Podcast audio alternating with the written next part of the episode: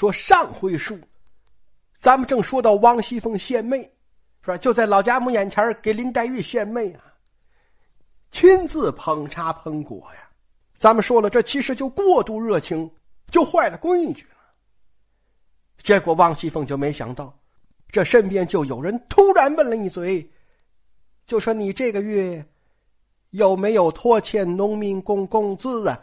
这那位说：“有这词吗？那年头有啊。”书里原文就讲啊，就说这个月的月钱放过了不成啊？各位，月钱呢，就是工资啊。说这个发到老妈子、小丫头手里，那不就是农民工工资吗？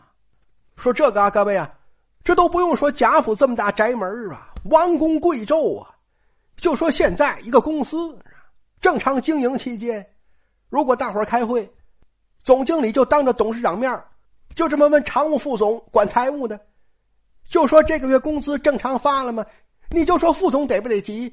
就说是凭什么这么问我呀？这这这谁没发呀？说谁家正常做生意能耽误工资啊？对吧？好，要都问到这个了，那咱这日子还过不过呀？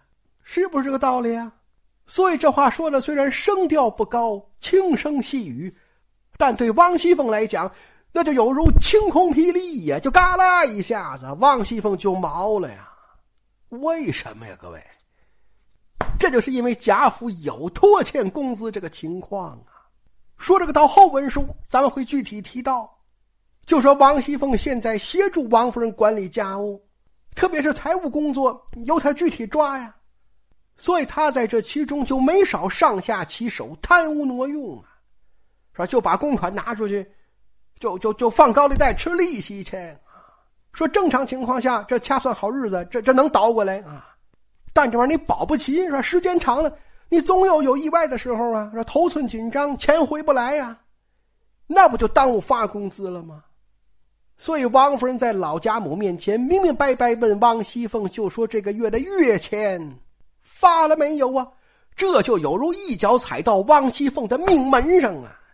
你就是再兴奋，也得像拉手刹一样，嘎巴给我停住；再热情，也得像一盆凉水搂头盖顶浇下来一样，你就给我消停消停吧。书中说，王熙凤连忙转身回话呀。一张嘴先堵王夫人的嘴，就说这个月的月钱已然是发了，然后赶快往别地儿扯呀。说说我刚才我上楼上去是去，我我找段子去。说我找了半天也没见着太太昨儿说您说的那个呃料子，你这都哪儿跟哪儿啊？这就是顾左右而言他呀，就是要分散大家注意力，就说可别盯着月钱这个事儿了，是吧？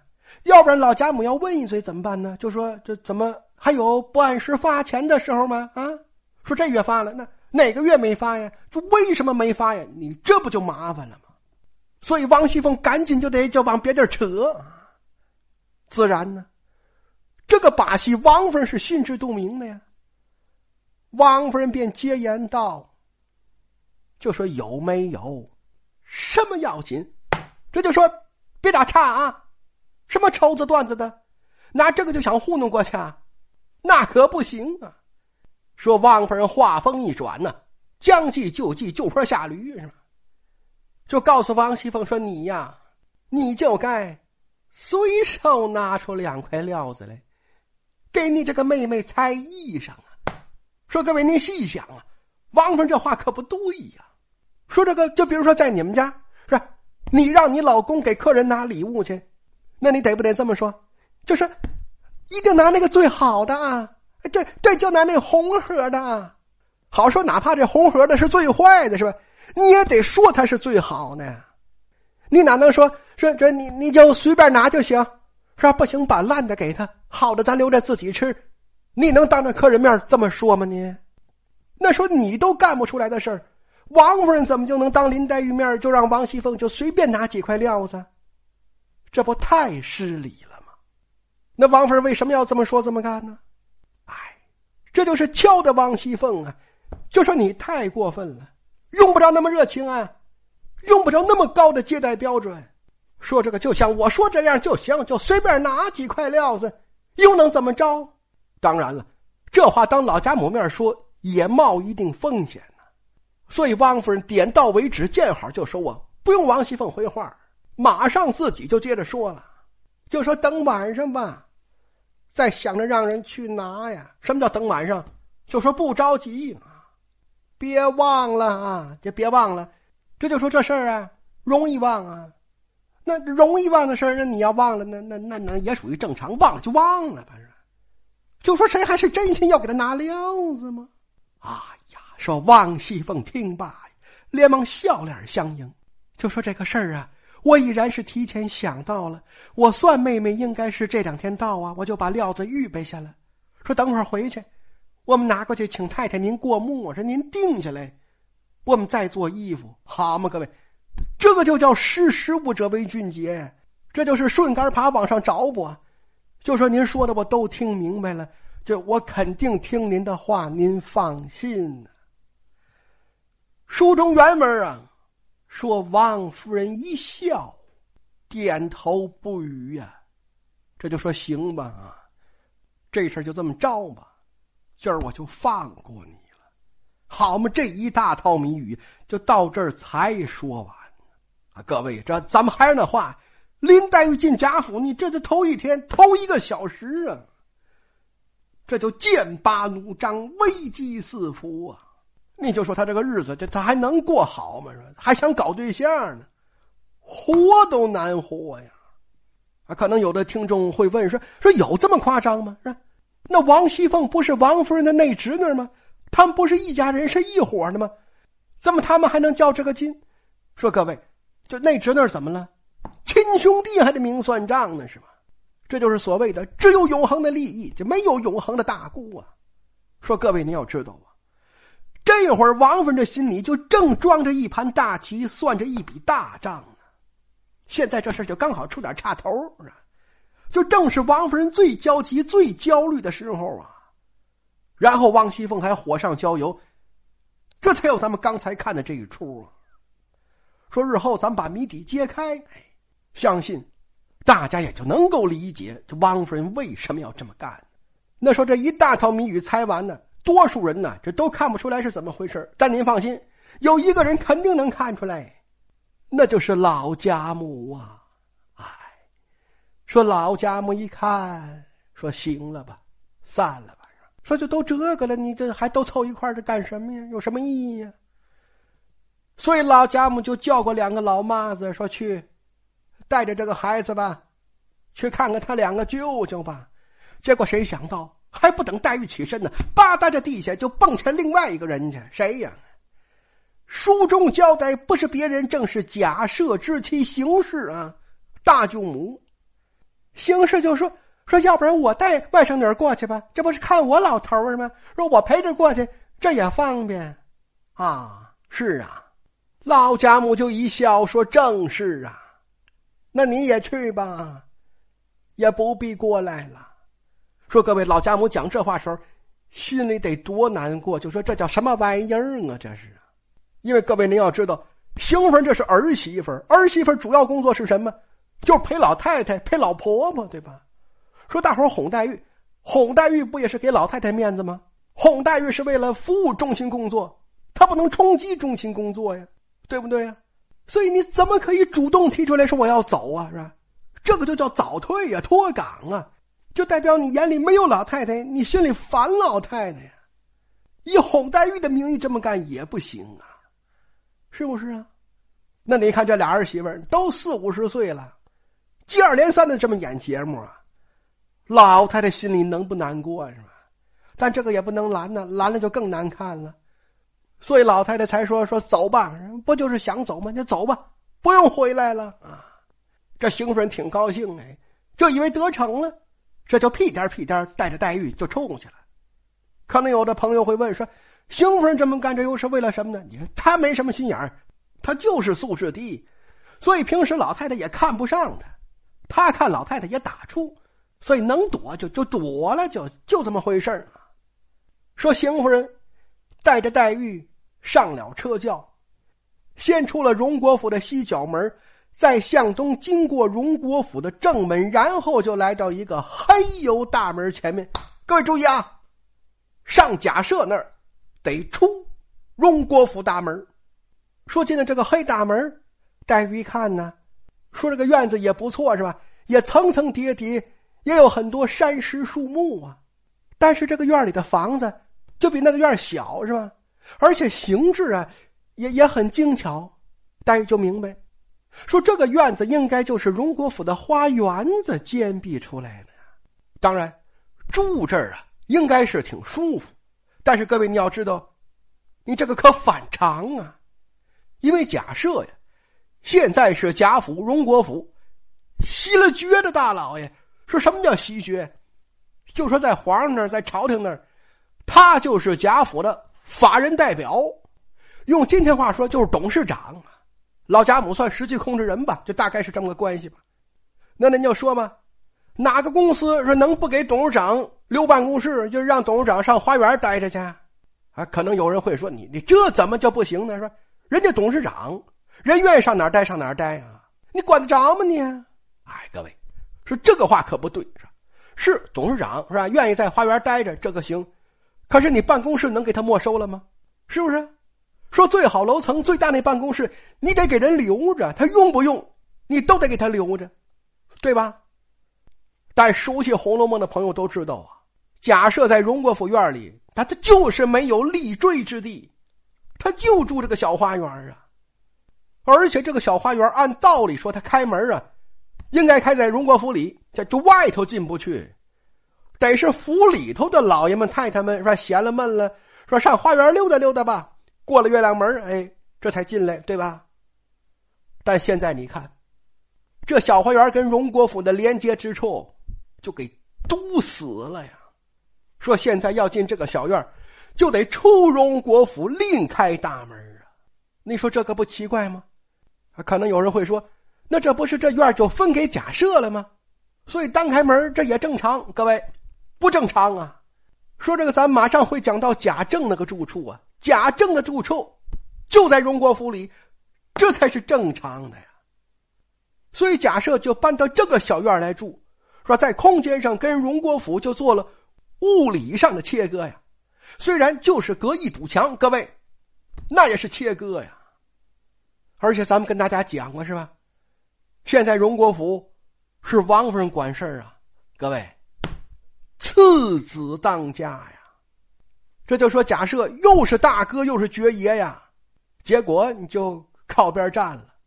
说各位在那个年头讲究的是长子继承制啊，那您说您还不应该琢磨琢磨吧？就说这这到底是为了什么呀？说我听有人讲啊，说这个就叫爵位跟爵产相分离，就说爵位不是给老大了吗？嗯，爵产呢，那就给老二吧。说这个才叫公平啊！各位，这可不叫公平，这就叫下卖啊！说好嘛，爵产是什么呀？那不就是皇上给你们家用来养爵位的吗？好说这个，你敢给分离了那？那爵爷怎么办？吃什么呀？就爵爷领低保去吗？那你们家这个爵位还想不想要啊？脑袋还想不想要啊？所以各位，你这个绝对不对嘛！说这个呀，其实就只能是贾府让内部的一种特殊安排。说贾府为什么要这么安排？日后咱们再细说啊。这里头有大事儿啊。说眼下，黛玉进了这个小院。迎面就迎出一群姬妾来，姬妾就小老婆，这院就不缺这个。你假设好这个呀？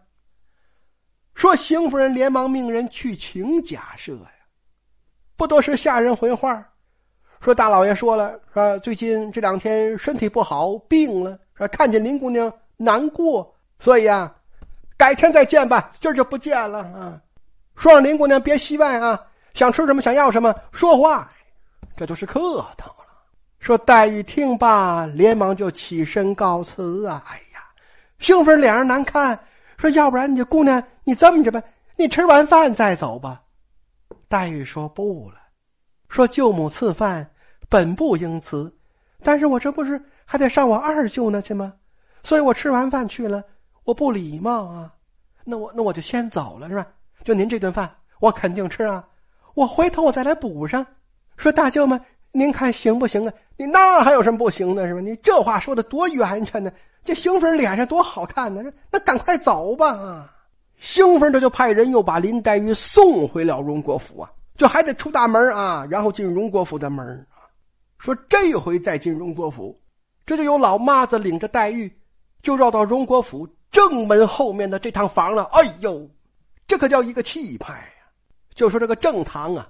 上面挂着一块赤金九龙青地大匾，上书三个斗大的字，叫做“荣喜堂”啊。后面是一行小字，是某年某月某日，书赐书赐皇上写的呀。书赐荣国公家园，落款后头还有一方大印呢，叫做“万机陈汉之宝”，万机呀，日理万机呀。这就说呀。这是皇上是吧？百忙之中抽空给你们写的啊！陈汉，皇上的墨宝就叫陈汉呢。再往里头看，大紫檀雕池岸上设着三尺来高青绿古铜鼎啊，悬着带漏隋朝的墨龙大画啊。带漏啊，就是按点儿啊。隋朝就是上班伺候皇上啊。好说在明清两代，赶上那个勤快皇上是吧？天天上朝的大臣。早晨三点钟啊，就东华门就得排队去，那也不容易啊。说这个案子两头，一边还有金磊仪，一边还有玻璃海呀，这都是等级相当高的礼器祭器呀。地上两溜十六张楠木交椅，两旁柱子上又挂有一副对联啊，正是“座上珠玑朝日月，堂前俯伏换烟霞”。珠玑呀。就是这些宝贝啊，是吧？亮啊，能照出太阳、月亮来。这实际上是说祖宗功劳大，可以光耀日月。堂前府服就是明清两代官员胸前都有补子，是吧？文官绣琴，武官绣寿啊。哎，这上头还有什么太阳啊，什么？云纹呢？这就说子孙都当官是吧？一祭典，满地站的全这玩意儿。堂前府服换烟霞，说这个对联的落款正是同乡世教弟，勋西东安郡王，牧石拜手书，好嘛，王爷写的呀，还这么客气。所以各位，您就说这玩意儿就能跟爵位分开吗？啊，说这些个要不给爵爷，那回头爵爷祭奠时候怎么办呢？啊，上网啊，云祭典呢？啊，那那不胡扯吗？那不是吗？所以各位，您放心吧，就这个在法律上一定还是老贾家的集体财产，就他们没分家啊。这就是内部有种特殊的处理方式，所以你看，人老二两口子就住正房啊，那让过这个荣禧堂，哎，旁边有三间耳房，这就是王夫人跟贾政的公开居所。进去一看，嚯，布置的富丽堂皇啊！但实际上啊，王夫人真正的起居室那也不在这儿，还得往里走点这里面还有个小院啊。说黛玉进来一看，这里布置的就很朴素了。就是个正经过日子的模样了。说纸批在这儿写了几个字，叫“伤心笔，坠泪笔”呀。这就是说，这个描述应该是比较真实，所以就让脂砚斋想起他妈，想起他们家来了。说黛玉进得屋来呀，还有点拘束是吧？就不敢上炕，就想拿个椅子在地上坐坐就得了。王夫人一把拉过来，说：“来来来，别客气啊。”说你二舅今天也不在家，你也见不着啊。说他有工作是吧？他他斋戒去了啊。那位说贾政不是公务员吗？也不是和尚，也不是老道，怎么斋戒能是工作呢？说各位，那年头你不管是开工还是竣工啊，你都有封建迷信活动啊。所以贾政作为建设部的副司长，他去剪彩呀、奠基呀，参加这个活动啊，就都得斋戒呀。你这不就是工作吗？是吧？所以王夫人就拉着林黛玉就坐到了炕上啊，就说今天不用讲那么多规矩，说就咱娘俩，咱说点心里话。说什么话？各位，好啊，这大事这可就来了呀！就说这还是林黛玉头一天进贾府是吧？头一天跟王夫人正式见面啊，头一次跟王夫人交心谈话呀，就说这么重要的历史时刻是吗？结果王夫人一句闲话都没有啊。开板就告诉林黛玉呀，说别的那些个没用的，我就不跟你说了，是吧？说我就是要叮嘱你一句话呀，就说你呀，你可就得离我们宝玉远点儿！